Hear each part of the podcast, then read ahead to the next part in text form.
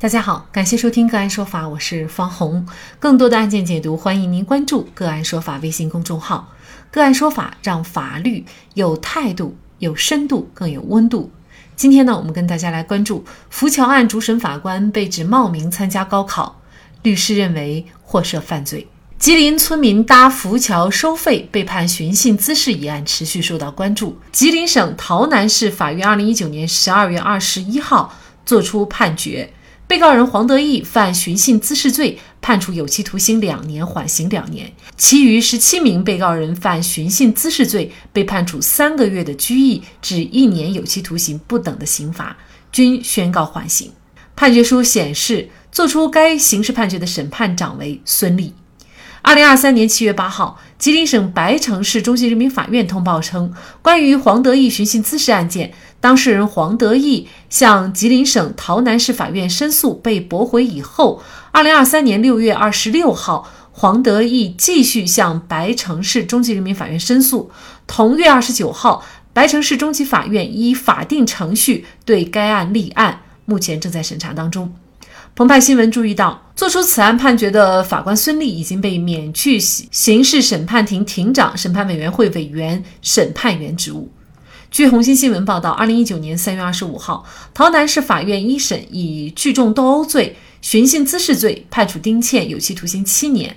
二零一九年四月二十九号，白城市中院二审驳回上诉，维持原判。此后，丁倩的父亲丁永恒不断申诉，并举报该案一审法官孙立冒用他人名字上大学参加工作。二零二二年七月十一号，洮南市纪委回复丁永恒，孙立真实姓名曹国军冒用孙立的姓名参加高考上大学的问题查证属实，给予党内严重警告处分。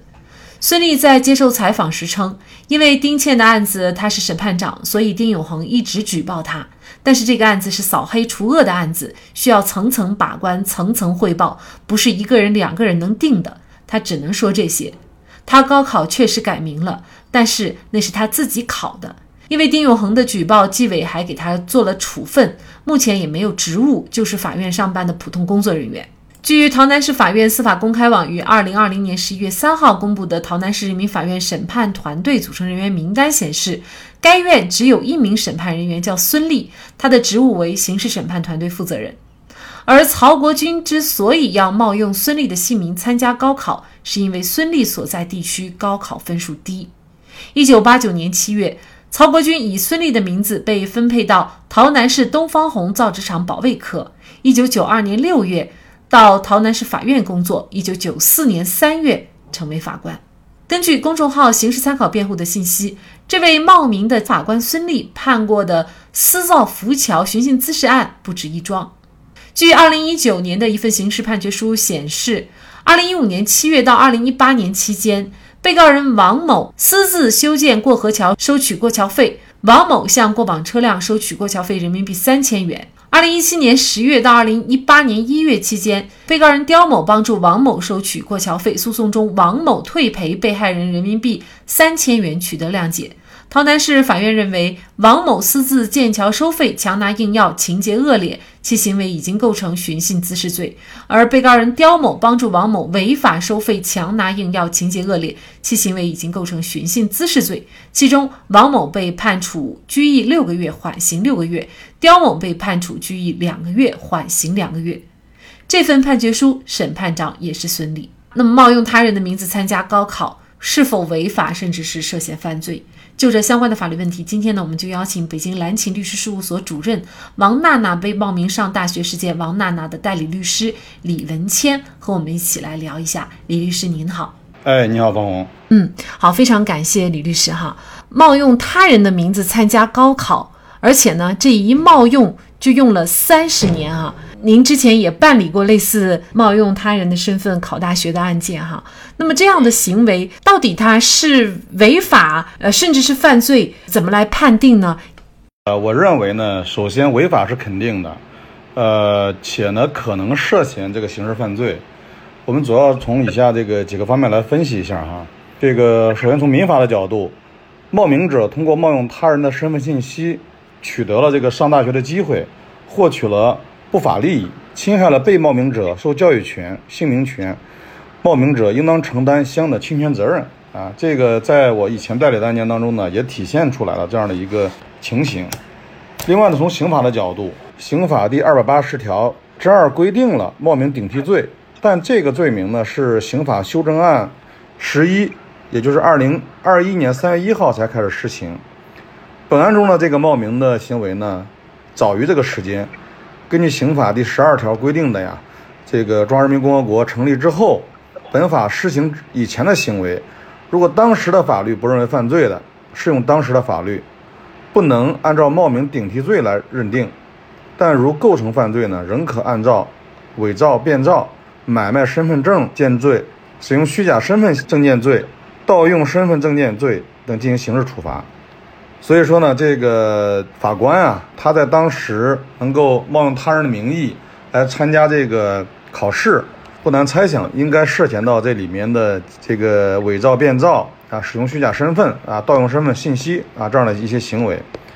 其中呢，刑法第二百八十条规定了啊，这个伪造、变造、买卖居民身份证、护照、社会保障卡、驾驶证等依法可以用于证明身份证件的。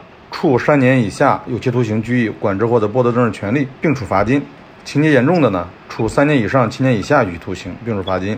所以呢，这个从本案来看，涉案的这名法官呢，也可能现在我看到有关报道说他已经是前法官了，说已经进行了处置了啊。这个这个叫孙立的这个人啊，我们认为呢，他对于啊他的这个行为应该涉嫌违反了这个第二百八十条的规定，其中呢二百八十条之一规定。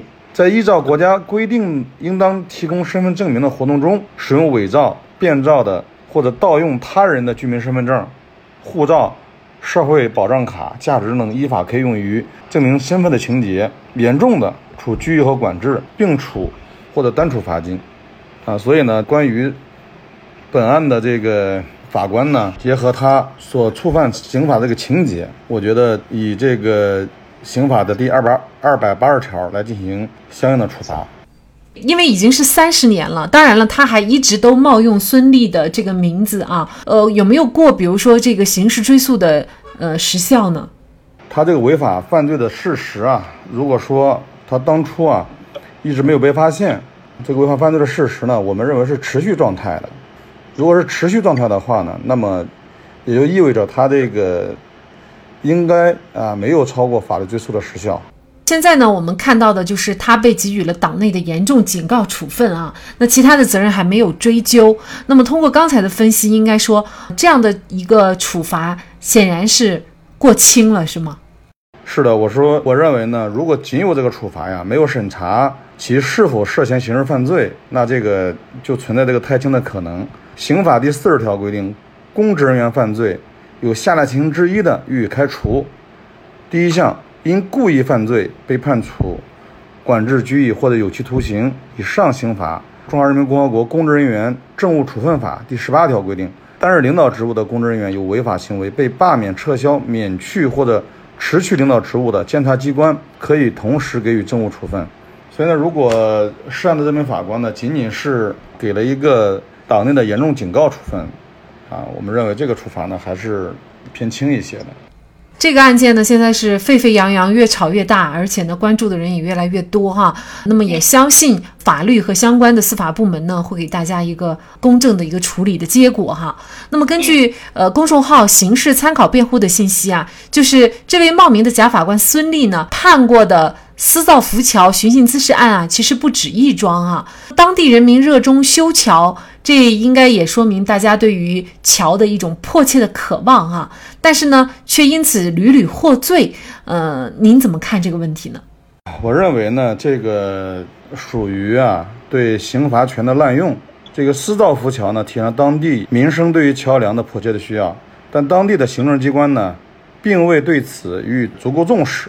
甚至屡次做出了行政处罚，责令拆除，同时也未采取包括修建新桥的补救措施。而法院的判决呢，以对黄某与亲属十八人判刑的判决为例啊，其对于寻衅滋事的认定是站不住脚的。其他村民也都表示是自愿交费，没有被拦截的情况，不存在强拿硬要的行为。且黄某修桥造路的行为呢？不仅没有破坏社会秩序，反而是在维护这个社会秩序。修建这座桥梁，为村民提供了便利，让他们这个出行啊更加便捷啊，对于生产效率的提升呢也是很有帮助的。刑法是保障法，并非民事法律规范，刑法并不是直接提供行为规则的法律，而在当地呢，老百姓私造浮桥却屡屡获罪的情形来看，当地司法机关对刑罚权的使用啊，未持有相应的审慎态度，啊，存在这个刑罚权的滥用。可以想见，直到参加高考，曹国军一直都是曹国军。相信一个十八九岁的孩子也没有能力和本事，想要冒用他人的名字参加高考，基本上可以推测是家人的安排。而曹国军因此就变成了孙立。相信在很多时候都会被问及为什么改名，不随父亲的姓了。或许成为孙俪之后的曹国军，有时也会很尴尬，甚至搞不清楚自己到底是谁。被父母安排的人生好吗？其实，这是给孩子画上一个牢笼，可能会锁住他的一生。好，在这里再一次感谢北京蓝晴律师事务所主任王娜娜被冒名上大学事件王娜娜代理律师李文谦。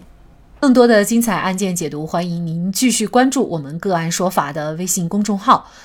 如果您有相关的法律问题，也可以添加幺五九七四八二七四六七的的微信号。向我们进行咨询和交流，感谢您的收听，我们下期节目再见。